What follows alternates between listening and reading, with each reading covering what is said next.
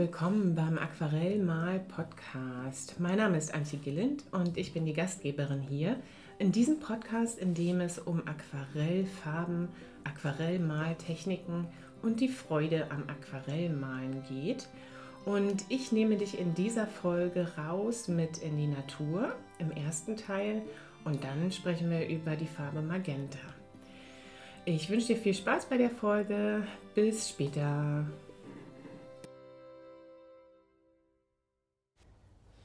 Schönen guten Morgen und guten Tag und guten Abend. Ich melde mich heute wieder aus dem Wald, wo ich gerade mal ausnahmsweise mit einem Hund unterwegs bin. Es ist auch ein anderer Wald, es ist alles etwas anders. Ich bin in meiner alten Heimat im Havelland und kümmere mich hier um den Hund von meiner Mutter, während sie mit meinem Papa zusammen mit meinem Sohn auf Kreuzfahrt ist auf den Kanarischen Inseln. Und ich wollte nicht mitfahren, weil Kreuzfahrt und so. Und ich bin ja eher so die Naturverbundene.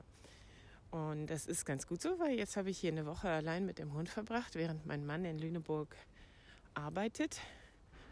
Und vielleicht auch ganz froh ist, dass er mal so sein Ding machen kann. Ja, so sieht's aus. Und ich wollte erstmal ein kleines Update geben, wie es gerade so ist und wie es vor allen Dingen mit den Äpfeln weitergegangen ist. Als ich das letzte Mal eine Podcast-Folge aufgenommen habe, da war ich ja gerade so am Anfang der Faszination mit Äpfeln. Und momentan ist es gerade zum ähm, Stillstand gekommen. Vorübergehend nehme ich mal an weil mich Äpfel natürlich immer noch begeistern. Und ich halt nur gerade mal auch was anderes machen muss. Also ich habe insgesamt zehn verschiedene Äpfel, die sehr häufig in den Läden liegen, gekauft, ge gemalt und gegessen. Und meine Herangehensweise an das Malen hat sich in der Zeit ziemlich verändert. Das fand ich jetzt ganz interessant. Ähm, für das Video im Dezember für Nature Journaling für Einsteiger, meinen kostenlosen Kurs, habe ich ähm, die relativ lapidar gemalt. Das waren dann zwei Äpfel gewesen, Elster und Red Delicious. Und dann habe ich weiter Äpfel gemalt, habe ich ja erzählt. Und äh, dann bin ich aber mehr so ins Illustrative gekommen. Weil ganz ehrlich, die Unterschiede zwischen allen Äpfeln, die in der Hauptfarbe rot sind, sind so ein bisschen äh, gering. Und ich hatte dann aber schon den Anspruch, dass man den Äpfeln ansieht, welche Sorte sie sind. Und dann habe ich sie halt sehr akribisch gemalt und das war ach, richtig toll. Und ich freue mich auch schon drauf, die nächsten Äpfel zu malen. Es gibt noch viel zu tun. Also ich bin ja sicher, dass es mal wiederkommt. Und dann habe ich die Äpfel digital freigestellt von ihren Skizzenbuchseiten, wo sie waren, und habe kleine Apfelposter gemacht. Also so klein sind sie gar nicht. A3 und A4.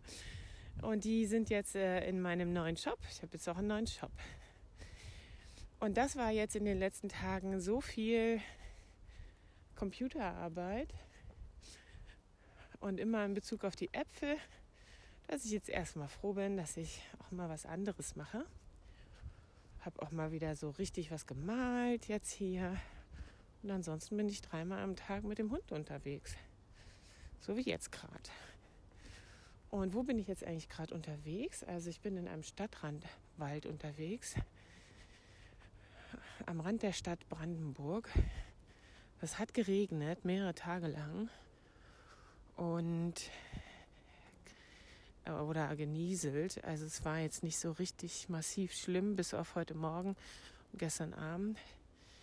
Jedenfalls sind die Baumstämme alle schwarz. Das ist hier so ein künstlich angelegter Wald, so eine Waldplantage mit Kiefern. Und die haben ja normalerweise so einen richtig schönen roten Stamm. Und so ich glaube, so ab drei Metern Höhe wird er dann auch wieder so rot, aber unten ist er richtig enorm schwarz. Und es sieht alles ein bisschen desolat aus, ganz ehrlich. Jetzt laufe ich gerade auf einen großen See drauf zu. Hier um die Stadt Brandenburg herum gibt es Seen und Kanäle en masse. Alles durch die Havel kreiert, die hier in Brandenburg sozusagen in einen Delta reinläuft. Nee, nicht in Delta. Delta ist ja so im Ström, ähm, Mündungsbereich von dem Fluss. Ähm, also hier gibt es kaum Gefälle, es wird so ganz flach und der Fluss breitet sich daher so aus. Und hier und da findet er mal wieder einen Kanal. Also so war es ursprünglich mal. Dann ist in diesen flachen Schilfgebieten mal hier und da eine Siedlung entstanden und dann wurde da die Stadt Brandenburg draus. Und gleich nach der Stadt, wo der Fluss in verschiedenen Kanälen fließt, ähm, bildet er so eine große Seenlandschaft. Das sind im Prinzip ganz viele Buchten von der Havel, die wir als solche aber gar nicht wahrnehmen, so als Brandenburger. Und auch auf der Landkarte würde man das so jetzt nicht wahrnehmen. Es sind halt einfach ganz viele Seen. aber dahin durchfließt die Havel. Und der See hier vorne, zu dem ich jetzt gerade hinlaufe, ist, glaube ich, auch ein, ein Altwasser. Also wo früher auch mal regulär der Fluss lang geflossen ist und jetzt nur noch der eine oder andere Zufluss reinkommt. Und der ist, glaube ich, auch am Verlanden, der See hier. Und interessanterweise laufe ich jetzt auch gerade noch an alten Armeeinstallationen vorbei. Das weiß ich noch, wie das zu meiner Kindheit war. Das hier war es hier nicht nur gruselig, hier lang zu laufen. Also ich finde es auch jetzt noch so ein bisschen gruselig, so große Betonbauten Bunkeranlagen. Da ist was, das hat so die Größe von einem Parkhaus und steht einfach so mitten im Wald. Ähm, das war hier mal eine Schießanlage, ein Schießplatz. Und also es ist nicht nur jetzt ein bisschen gruselig und damals gruselig. Hier durfte man früher auch nicht lang gehen, ähm, weil hier ein Truppenübungsplatz war. Und diese Bauten, die hier im Wald stehen, ähm, die dienten zu Übungszwecken, also dass man Gebäudesturm und sowas alles hier üben konnte. Und ich erinnere mich, dass ich schon als Kind aber um den See da vorne rumgehen durfte. Und dann waren da so ähm, Schussfangwände aufgestellt auf so einer ähm, künstlich erzeugten Böschung neben dem Weg, dass er auch wirklich kein Schuss auch mal auf den Wanderweg da vorne kam. Also es ist schon total krass, wenn ich mir das mal so durch den Kopf gehen lasse, wie nah wir eigentlich an der Gefahr gewohnt haben und wie militärisch das alles damals war im Kalten Krieg, als ich aufgewachsen bin. Naja, und jetzt ist es so, an ganz vielen Stellen hier in den Wäldern, wo früher das Militär war, ähm, dass da so ähm, Schienen liegen und durch die Schienen wachsen die Bäume und alte Straßen sieht man dann auf einmal, was ist denn das hier für ein Beton? Ach, hier war mal eine Straße und überall stehen die Bäume. Also ganz viel Birken, weil es ja so ein Pionierbaum ist, aber auch ähm, Kiefern haben sich überall hochgezwängt. Und das ist so ein naja, das ist eigentlich so ein uninteressanter Wald. Im Geografiestudium war das auch so eine Art von Wald, die so abgetan wurde, weil der künstlich ist und gar nicht hierher gehört und so. Ähm, aber da, wo die Armee war und das dann verlassen hat, ist ja an vielen Orten nicht viel passiert. Und da gibt es so eine echte Pioniervegetation mit schönen Birken. Ja, und wie gesagt, hier und da auch meine Kiefer und so. Und das ist irgendwie so verrückt, weil das so eine hybride Landschaft ist, in der ich aufgewachsen bin, die man auch wirklich im Frühling, im Sommer bei richtigem Licht als total schön empfinden kann. Und ansonsten ist sie irgendwie so, hm, ja. Finde ich ganz spannend. Hier gibt es sehr viele Moose, überall. Ich musste gerade schon ein paar Mal mich zum Weiterreden zwingen. Ich habe nämlich ein neues Video erstellt für Nature Journaling für Einsteiger. Das ist das Januar-Video. Sorry, ich bin mit im Verzug, aber jetzt im Februar hole ich das alles letztendlich wieder auf. Ähm, und da ging es um Moose. Und als ich da Moose gesehen habe, die sind mir aufgefallen. Die Projekte kommen ja irgendwie immer so ganz von alleine. Da habe ich nur zwei Moosarten gefunden, wo ich dachte, ähm, die sind jetzt groß genug, dass ich die mit der Lupe überhaupt sehen kann und zeichnen und malen kann. Sehe ich jetzt hier auch gerade. Aber jetzt unterwegs habe ich ein Moos gesehen, das ich vorher noch nicht gesehen hatte und wo ich fast versucht war, gleich hinzustürzen und was rauszureißen. habe ich aber nicht gemacht. Was die Farbe von den Moosen angeht, ist ja total abgefahren. Die sind ja immer so leuchtend. Klassischer Anwendungsfall für Azomethin Grüngold, wenn du mich fragst. Oder für irgendwas mit Lasurgelb auch noch gemischt dass man da an diesen ganz strahlenden Bereich kommt. Und strahlend wird es ja vor allen Dingen auch dann, wenn es ähm, lasierend aufgetragen ist und das Papierweiß noch so ein bisschen ähm, das Leuchten bringt. Ganz toll. Äh, es gibt auch Moose, die im Dunkeln leuchten. Habe ich jetzt mal herausgefunden. Es gibt irgendwo in England, glaube ich, so eine Höhle. Da wächst so eine Art Drachenmoos. Ich glaube, das wird so genannt. Und das leuchtet im Dunkeln. Das würde ich auch gern mal sehen. Ja. Jetzt bin ich hier gerade an diesem Erdwall am Rand des Sees, wo damals die Wände oben drauf standen.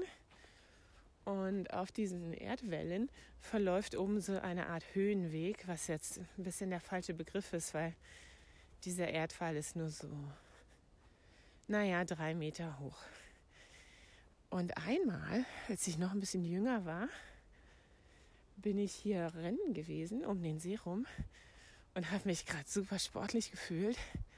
Und dann bin ich auf dem Höhenweg hoch und runter gerannt. Dazwischen kommen immer mal so Waldwege an den See ran, also geht er auch immer wieder runter. Und dann bin ich da gleich auch hochgesprintet und dann äh, wahrscheinlich doll geschnauft, aber dann wieder runter und wieder hochgesprintet. Und dann habe ich mir eine schlimme Muskelzerrung geholt. Das weiß ich noch. Das ist meine primäre Assoziation. Und jetzt bin ich hier gerade am Seeufer. Ah, ist das schön. Hier war ich seit Jahren nicht mehr. Es ist ein bisschen merkwürdig, in der Heimat zu sein, in der alten Heimat, wo ich ähm, so lange schon nicht mehr war und mich so richtig gut auskenne. Aber es ist jetzt auch nicht so, als würde es hier tierisch im Herzen immer ziehen, wenn ich hier bin. Also dafür sind einfach viel zu viele wunderschöne und wichtige Sachen anderswo auf der Welt passiert in meinem Leben. Oh, oh, oh, aber der, der Schönheit dieses Sees jetzt gerade mit dem fahlen Sonnenlicht kann ich mich natürlich nicht entziehen.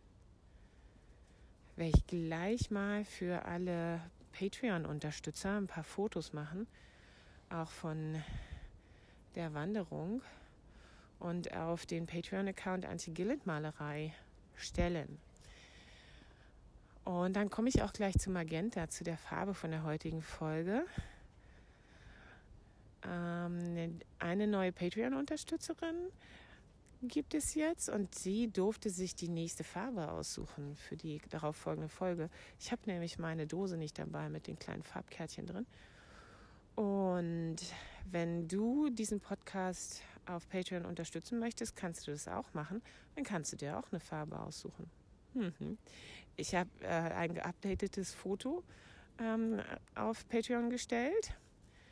Für alle einsehbar und da sind alle Farben durchgestrichen, wo schon mal jemand gesagt hat, wenn du das ziehst, möchte ich das gerne besprechen.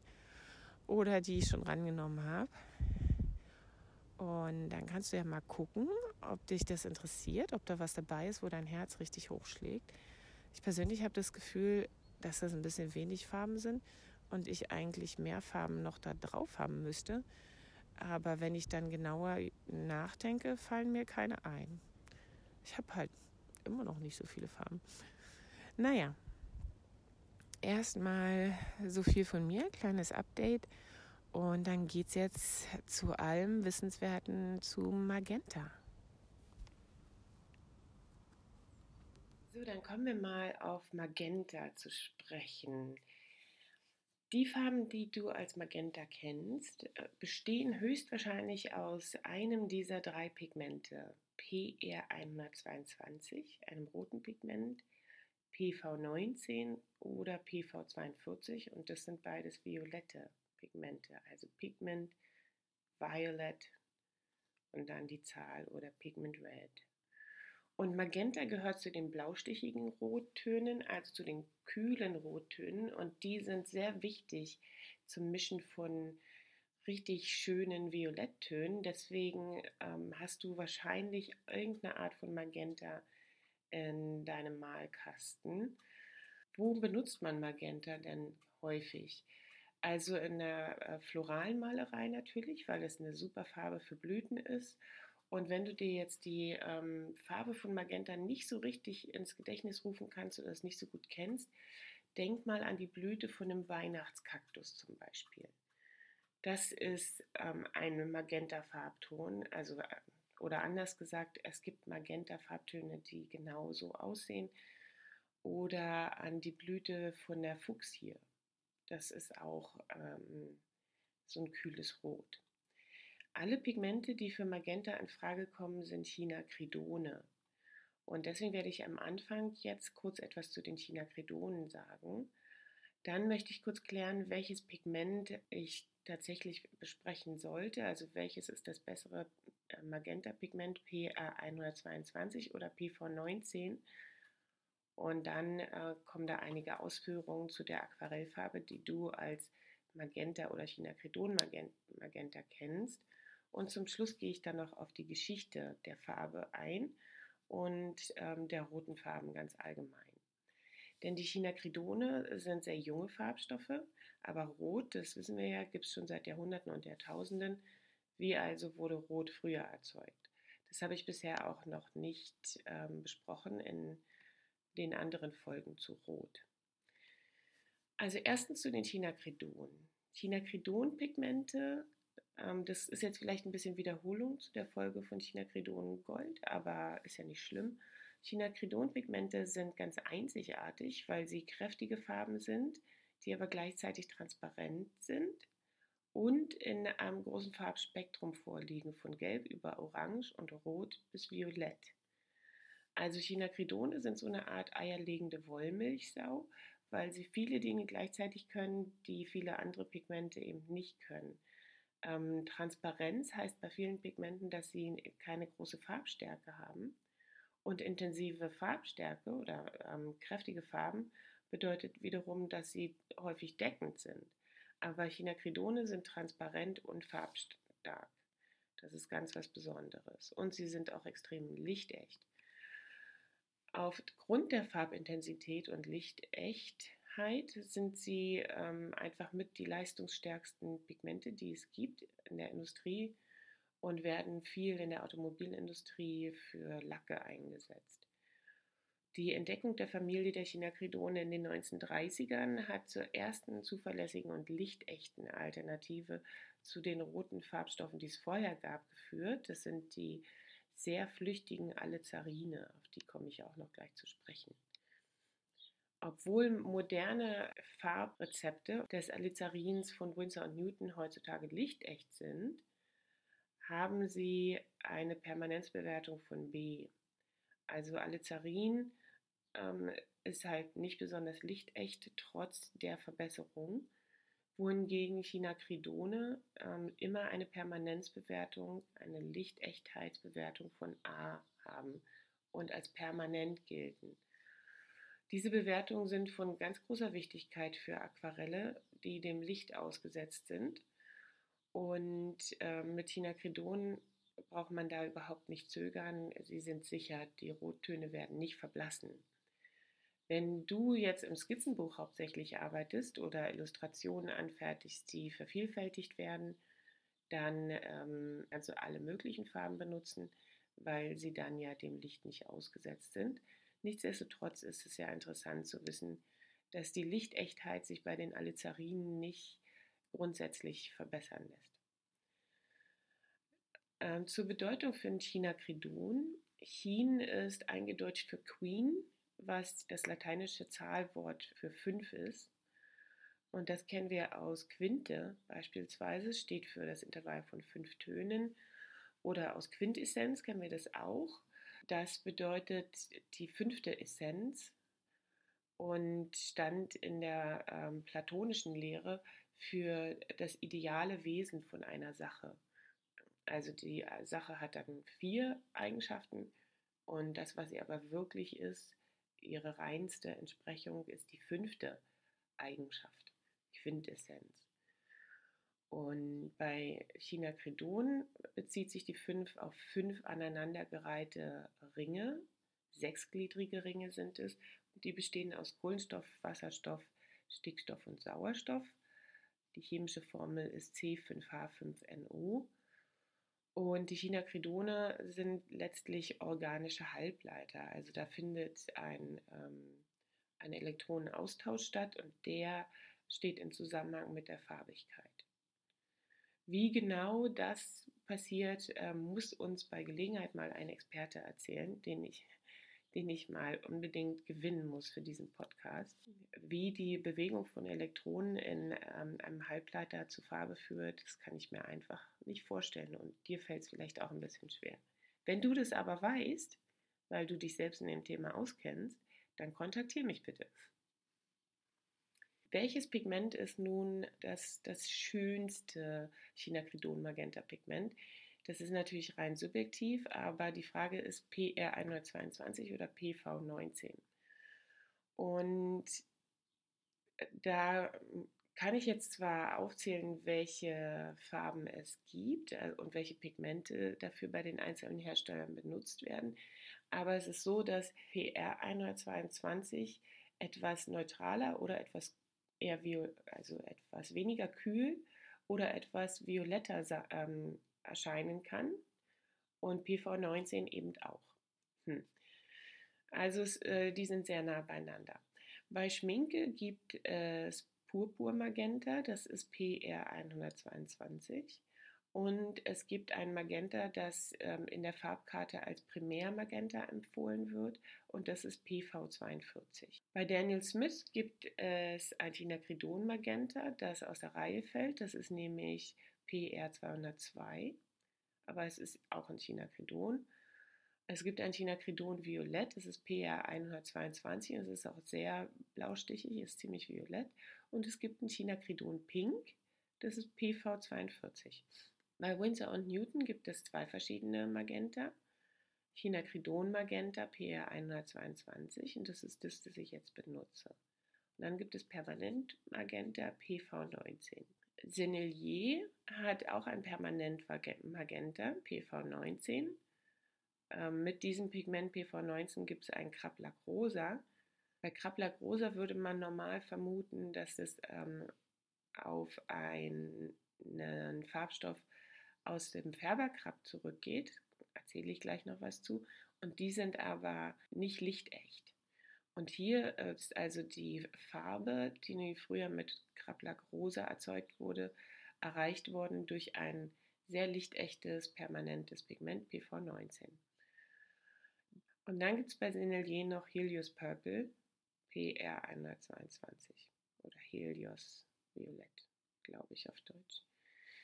Bei White Nights ähm, gibt es mehrere Farben, eine ziemlich große Palette. Die haben in den letzten Jahren ihre Palette sehr erweitert.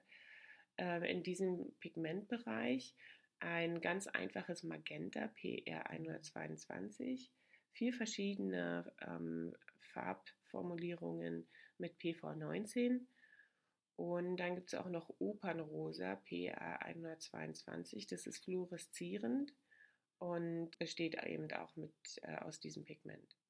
Van Gogh hat auch in diesem Pigmentbereich mehrere Farben, von denen keine einzige Magenta heißt.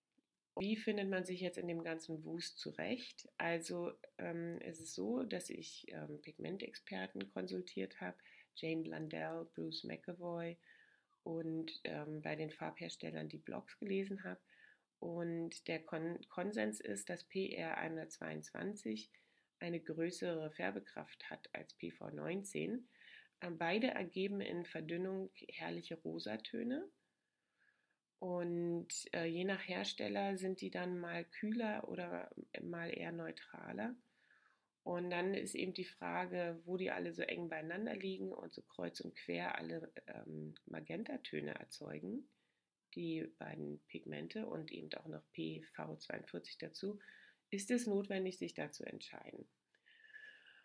Ähm, ich glaube nicht, dass es notwendig ist, aber ich glaube, dass jeder automatisch nur eine Farbe aus dieser Gruppe wählt. Also ich, ich würde nicht, wenn ich mich nicht für Farben begeistern würde, hätte ich jetzt nicht drei verschiedene ähm, Chinacridon Magenta Entsprechungen zu Hause. Crema Pigmente bietet eine Mischung aus PR122 und PV19 an und nennt die Chinacridon Magenta. Und das unterstreicht nochmal die Tatsache, dass eine Unterscheidung zwischen den, diesen beiden Pigmenten ein bisschen müßig ist, weil sie sich eben super stark ähneln. Es gibt jedoch Empfehlungen, die auf PR122 als primären Pigment hinweisen also primär jetzt als Primärfarbe. Wenn du mit drei Farben malen möchtest und eine größtmögliche Ausmischung von anderen Farben damit erreichen möchtest, welches Pigment ist dann ein super gutes Primärmagenta sozusagen. Und Crema empfiehlt da Chinacridon Pink und das ist aus PR122 hergestellt. Es ist besonders hell und es leuchtet und dort wird gesagt, das könnte jetzt ein Primärrot sein für die ähm, drei, Dreiermischung mit Cyan und Zitronengelb. Sage ich jetzt vor dem Hintergrund, dass bei Lukas, bei dem Farbhersteller Lukas, Cyan das Primärblau ist, Magenta das Primärrot und ich glaube äh, Zitronengelb auch das Primärgelb. Und in der computerbasierten Farbanwendung sind auch diese drei Farben die Grundfarben. Ne? Jane Blundell, die australische Farbexpertin, empfiehlt Purpurmagenta von Schminke, das basiert auf PR 122 als Primärrot. Und dazu dann aber kein Cyan, sondern Ultramarinblau Feinst, PB 29. Und ein leuchtendes Gelb wie zum Beispiel Rheingelb, das basiert auf PY 154. Das wären bei Jane Blundell die Primärfarben. Okay, also das wirft jetzt ein Gewicht in die Waage für PR 122 und deswegen möchte ich das jetzt kurz ein bisschen genauer erklären. Also es ist ein Chinacridon, das heißt es ist super lichtecht. PR 122 ist halbtransparent, Färbt das Papier stark ein, also Farbe abnehmen, Helligkeiten im Nachhinein erzeugen, ist nur eingeschränkt möglich. Es wird als dunkel bewertet, weil Magenta im ähm, Massefarbton ja auch nicht wirklich hell ist. Und es äh, wird als violettrotes Pigment eingestuft. Es gibt 20 Pigmenthersteller weltweit, die es herstellen. PR 122 ist also ein ganz häufiges Pigment und es hat den stärksten violetten Farbton aller in Aquarellfarben erhältlichen violetten Rotpigmente. Also es ist ähm, sehr kräftig. PR 122 unterliegt einer moderaten Trocknungsverschiebung, also es hält nur leicht auf, wie alle Aquarellfarben, und verliert dabei auch ein wenig an Sättigung. Das Pigment ist eines der blauesten Chinacridone, ähnlich wie PV19, Chinacridon Violett. Und es wurde erstmals von Winsor Newton angeboten. Was interessant ist ähm, zu Magenta allgemein, ist, dass es nicht in unserem Lichtspektrum auftaucht. Also es ist eine sehr intensive Farbe, sie ist auch sehr bekannt, aber wenn wir die Lichtwellen ihren farblichen Entsprechungen zuordnen, ist da kein Magenta dabei. Es gibt einen Sprung zwischen Rot und Violett. Und diese, diese Mitte zwischen Rot und Violett ergänzt unser Gehirn automatisch, also äh, interpretiert sozusagen, welche Farbe dort eigentlich zu sehen sein müsste. Und das ist Magenta. Aber es gibt keine Lichtwellenentsprechung für diese Farbe. Das finde ich ganz interessant, dass der menschliche Verstand ähm, dort äh, so stark involviert ist. Und dass wir halt mit unserem Sehsinn die Farben ja durchaus immer sehr stark interpretieren. Ne? Kommen wir zur Geschichte der Farbe Magenta. Und da wird auch einiges dann zur Herstellung des heutigen Magenta erwähnt. Ähm, violettrote Pigmente, da habe ich jetzt schon ein paar Mal darauf hingewiesen, gehören zu den flüchtigsten Pigmenten überhaupt. Der Farbtonbereich kommt in ähm, anorganischen Pigmenten nur sehr selten vor. In den organischen Bereichen, also Pflanzenfarbstoffen, hingegen häufig, aber da sind sie fast immer unbeständig. Wenn du da noch ein bisschen zusätzlich was hören möchtest, kannst du dir die Folge zu Cadmiumrot nochmal anhören. Ich verlinke die in den Show Notes. Also bevor Farben synthetisch hergestellt werden konnten, wurden sie aus natürlich vorkommenden Rohstoffen gewonnen. Und im roten Farbbereich waren diese Rohstoffe unter anderem die Cochineal-Schildlaus und die Krabbwurzel, also der Wurzelstock des echten Färberkrabs, aus dem bereits seit der Antike Alizarin gewonnen wird. Das aus den Läusen gewonnene Cochineal war bis zum Aufkommen der künstlich hergestellten Farbstoffe im 19. Jahrhundert neben, der, äh, neben dem Alizarin der wichtigste Pflanzenfarbstoff für intensive und leuchtende Rotfärbungen. Und äh, auf den Kanarischen Inseln wurde besonders viel Cochineal produziert. Noch im Jahr 1870 exportierten die Kanarischen Inseln 3000 Tonnen Cochineal jährlich. Der Farbstoff wird so genannt, weil die Läuse so heißen. Wie wird der denn hergestellt oder wurde der hergestellt? Zur Gewinnung des Farbstoffes aus dieser Cochenilllaus wurden bereits vor einigen Jahrhunderten Kakteenplantagen angelegt und da gibt es ganz viele ähm, Regionen auf der Welt, wo das der Fall war. Und die Kakteen, die dort angepflanzt werden, ähm, das ist mir der Name jetzt entfallen, Opuntien kann das sein, die haben so ovale Lappen, die dann immer ähm, im 90-Grad-Winkel versetzt übereinander wachsen. Und die Ohren sozusagen der Kakteen wurden ähm, mit Hilfe der Muttertiere beimpft, könnte man sagen. Also die Muttertiere, die Läuse, wurden dort oben raufgesetzt. Und die leg legen dann 16 Tage lang jeden Tag ungefähr 400 Eier. Und die Eier, also die ähm, Läuse, saugen sich dann an der Kaktee fest, am Kaktus fest und leben von dem Saft. Also Cochinilllaus ist der Parasit dieser Kakteen. Während sie sich entwickeln, produzieren sie den Farbstoff und den brauchen sie zur Abwehr von Fraßfeinden, der ist bitter. Und auch zur Abwehr von Parasiten, die es ihrerseits nun auf die Läuse abgesehen haben.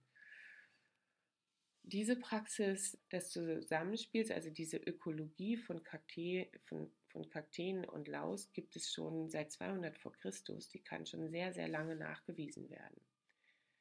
So, also die Mutterlaus legt ihre Eier ab. Nach zehn bis elf Wochen haben sich dann hunderte von dicken kleinen Läusen entwickelt. Und wenn die dann wiederum bereit sind, selbst Eier zu legen, werden sie gesammelt von geübten Pflückern.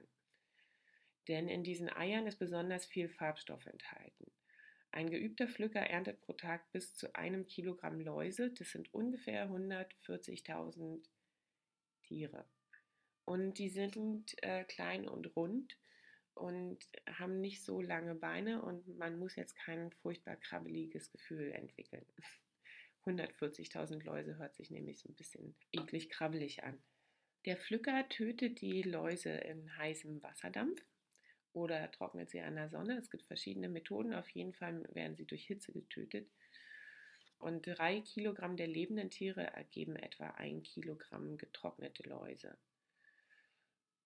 Das natürliche Cochineal wird von den Pflanzenfärbern dann vorbereitet für die Rotfärbung von Textilien. Die getrockneten Läuse werden dazu gemahlen und das Pulver wird dann über Nacht wiederum in Wasser eingeweicht. Am nächsten Tag filtriert man die Brühe nach 15-minütigem Kochen durch ein Tuch in einem Färbtopf. Die Textilien werden gebeizt, damit die Farbe ähm, die sie dann aufnehmen, auch hält. Und zum Färben werden sie eine Stunde lang im Färbebad gekocht. So. Durch Zugabe von Kalialaun erhält man ähm, beim Färben eher rot-violette Färbungen. Feinstein ergibt eher dunkelrote Färbung. Und wenn man da Zinn-2-Chlorid zugibt, wird ein sehr intensiv leuchtendes Rot erzeugt. Je nach Menge des eingesetzten Farbstoffes lassen sich dann auch noch Abstufungen erzeugen. Mitte des 19. Jahrhunderts entdeckte man dann, dass die Destillation von Steinkohleteer tatsächlich auch Farbstoffe erzeugt. Ähm, es ergibt sich daraus ein Gemisch aus Benzol und Toluol. Und die ersten Farbstoffe, die daraus gewonnen wurden, waren die Aniline. Der Name leitet sich von dem Wort Anil ab und das ist Spanisch für Indigo. Also die blauen Farben wurden zuerst gewonnen. Diese gesamte Familie von Farbstoffen wurde ursprünglich von dem deutschen Wissenschaftler Otto Unverdorben entdeckt, als er natürliches pflanzliches Indigo destillierte und nach dem Farbstoff in der Pflanze suchte. So, und jetzt denkst du, hä, wieso ist Antje jetzt gerade beim Blau? Wir sind doch hier beim Magenta. Aber der erste synthetische Anilinfarbstoff war ein roter Farbstoff und der wurde Movein genannt, also ein Mauve. Der zweite Anilinfarbstoff, der synthetisch aus Teer erzeugt wurde, war ein kaminroter Farbstoff, der Fuchsin oder Magenta genannt wurde. Also damals wurde er nicht Magenta genannt, er wurde Fuchsin genannt, weil er aussieht wie die Blüte der Fuchsie. Und dieser Farbstoff wurde mit demselben Ausgangsmaterial hergestellt, also auch ähm, dieselben Komponenten von Teer, aber mit anderen Oxidationsmitteln, zum Beispiel mit Zinnchlorid, Quecksilbernitrat, Arsensäure und Nitrobenzol. So, und dann befinden wir uns jetzt also in einem Zeitraum der Erforschung von Farben und der Herstellung von Farben, die sehr spannend war und eine sehr große Dynamik besaß, also wo innerhalb von einer kurzen Zeit ganz viele verschiedene Sachen passiert sind. Sowohl britische als auch französische Firmen haben zu dieser Zeit Aniline synthetisiert und standen in einem Wettlauf miteinander um die Entwicklung von synthetischen Farbstoffen mit kräftigen Farben. Und einen Aspekt davon habe ich schon mal referiert in der Folge zu Ultramarinblau. Und einer dieser Farbstoffe wurde schließlich Magenta genannt, zu Ehren der Stadt in der Nähe von Mailand, die so heißt. Bei Magenta war die französisch-piemontesische Armee 1849 siegreich über die Österreicher gewesen. Und bei dieser Schlacht war so viel Blut vergossen worden, dass der Boden diese Farbe annahm und es deswegen aus mehreren Gründen für die passende Bezeichnung für diesen kräftigen kühlroten Farbstoff gehalten wurde. Also seit 1859 heißt diese Farbe Magenta. Da Anilin sehr teuer war und Anilin Magenta auch, blieb diese Farbe zunächst nur den Reichen und dem Militär als Symbol von Größe vorbehalten. Als sie doch die Öffentlichkeit nach schönen farbigen Stoffen für sich selbst auch verlangte und die Nachfrage damit stieg, bemühte man sich, Anilinstoffe erschwinglicher zu machen. Und eine ganze Reihe von Farben entstand durch Experimente in Fabriken in allen Ländern, die an diesem Wettlauf beteiligt waren, also Frankreich, Großbritannien und auch in Deutschland. Und es wurden aus Anilinen dann in kurzer Zeit gelbe, violette, grüne und blaue Farbstoffe erzeugt. Und genau das ist letztlich dann auch der Untergang von Magenta als besonders kostbaren Farbstoff gewesen. Denn es wurde alltäglich und verlor damit an besonderem Wert. Außerdem erhielten die neuen Farben des frühen 20. Jahrhunderts eine beunruhigende Menge an Arsen und wurden, äh, also das fiel dann auf. Da gibt es ein ganz, ganz tolles YouTube-Video von einer Kunsthistorikerin zu ähm, Arsengrün. Das werde ich mal verlinken dass ähm, es fiel schnell auf, dass es zu Hautausschlägen und äh, Bewusstseinsverlust kommt, wenn man diese Farben trägt. Und damit wurden sie dann auch wieder weniger nachgefragt, diese Farben. Heute ist permanent Magenta natürlich sicher, gesundheitlich Ähm, es ist dem Original nachempfunden, aber hat nicht mehr diese Giftigkeit. Im Gegensatz zu Movein, das heute als chemisches Kuriosum gilt, wird Fuchsin auch immer noch verwendet. Fuchsin besteht aus dunklen grün-gelben metallisch glänzenden Kristallen, die sich in Wasser und Alkohol langsam zu einer intensivroten Farbe auflösen. Der basische Farbstoff ist gegen chemische Einflüsse sehr empfindlich, aber er ist auch sehr lichtecht. Und das finde ich ganz interessant, dass da der historische Farbstoff ähm, immer noch eingesetzt werden kann. Tierversuche haben allerdings gezeigt, dass Fuchsin krebserregend ist. Es ist natürlich nicht so, dass unsere Pigmente ähm, die wir heute benutzen, die wir zum Beispiel bei Crema-Pigmente beziehen können, aber auch bei den großen Versandhäusern für Künstlerbedarf, dass die ähm, direkt unbedenklich sind für die Gesundheit. Eigentlich gibt es sehr viele Gefahrenhinweise und ähm, Datenblätter, die immer mitgeliefert werden mit den Pigmenten. Und man sollte sie nie einatmen und in größeren Mengen irgendwie äh, in seinen Körper bringen, denn sie sind einfach nicht gesundheitsfördernd. Und es ist deswegen gar nicht so, dass wir so stolz darauf sein müssen, dass unsere Pigmente heutzutage so ähm, super gesund sind. Und die in der Vergangenheit, die wussten es einfach nicht besser.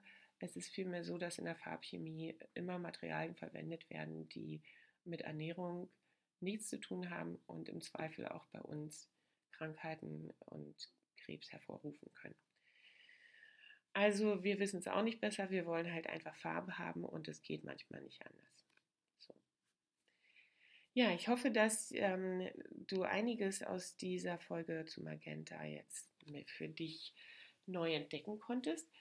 Ähm, ich habe mit dem ganz normalen Magenta von Schminke begonnen, PV42 bin dann zum ähm, Magenta von Lukas übergewechselt, PV19, und benutze jetzt das ähm, China Cridon Magenta von Winsor Newton und bin mit dem auch sehr, sehr zufrieden. Ich male tatsächlich aber nicht mit nur drei Farben. Und ich würde auch betonen, dass man für das Ausmischen von leuchtenden Orangetönen vielleicht tatsächlich nochmal ein anderes Rot benutzen möchte, also ein wärmeres vielleicht. Wenn, wenn ich mit einem kühlen Rot ein leuchtendes Orange mischen möchte, nehme ich tatsächlich Opernrosa. Ähm, aber da würde ich jetzt in Aquarellen, die ausgestellt werden, ein Lichtechtheitsproblem haben. Da kommen wir dann bestimmt darauf zu sprechen, wenn wir mal Opernrosa besprechen.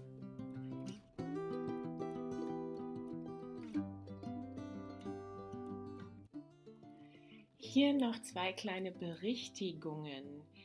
Die Nachkommen der Cochenelle-Laus werden nach elf bis zwölf Tagen abgesammelt, dann sind sie schon groß genug.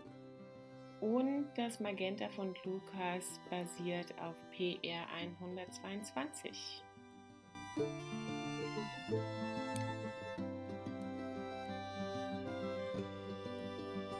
So, wie sieht es jetzt aus mit der neuen Farbe? Da habe ich die neue Patreon-Unterstützerin Barbara gebeten, sich eine auszusuchen aus der Übersicht zu den Farben, die noch nicht besprochen wurden. Und Barbara meinte, wie sieht es denn eigentlich aus mit den Perilenen? Was sind das für Farben? Äh, was bedeutet das? Ähm, Barbara interessiert sich sehr für diese Bezeichnung der Farbgruppen, die aus der Chemie kommen und uns erstmal so gar nichts sagen. Ne? Und da habe ich geguckt und da gibt es ein Perilengrün in der Liste. Und da meint Barbara, ja, dann nimm doch Perilengrün für die nächste Folge. Das würde ihr gut gefallen. Und mir gefällt es auch. Und deswegen ist die Farbe für die nächste Folge Perilengrün. Und wenn du zu Magenta noch etwas anmerken möchtest oder auch zu Perilengrün schon etwas vorschicken möchtest, freue ich mich sehr kannst du ähm, unter dem Beitrag auf Instagram hierzu kommentieren. Ich werde mich auch bemühen, da einen Blogbeitrag zuzuschreiben zu Magenta. Oder du kommst einfach auf Patreon und wirst dort Unterstützerin oder meldest dich so an. Es gibt einfach mehr und zusätzliche Informationen für Patreon-Unterstützer. Und wenn du neue Unterstützerin mit 3 Euro im Monat wirst, dann kannst du dir auch eine Farbe aussuchen. Genau. Ich bedanke mich bei dir, dass du bis hierher gehört hast, dass du den Podcast vielleicht auch weiterempfiehlst. Das würde ich richtig, richtig schön finden. Und ich freue mich auf die nächste Folge, die vielleicht wieder ein Spaziergang sein wird oder dann die Folge zu Pirulin ist. Vielen Dank.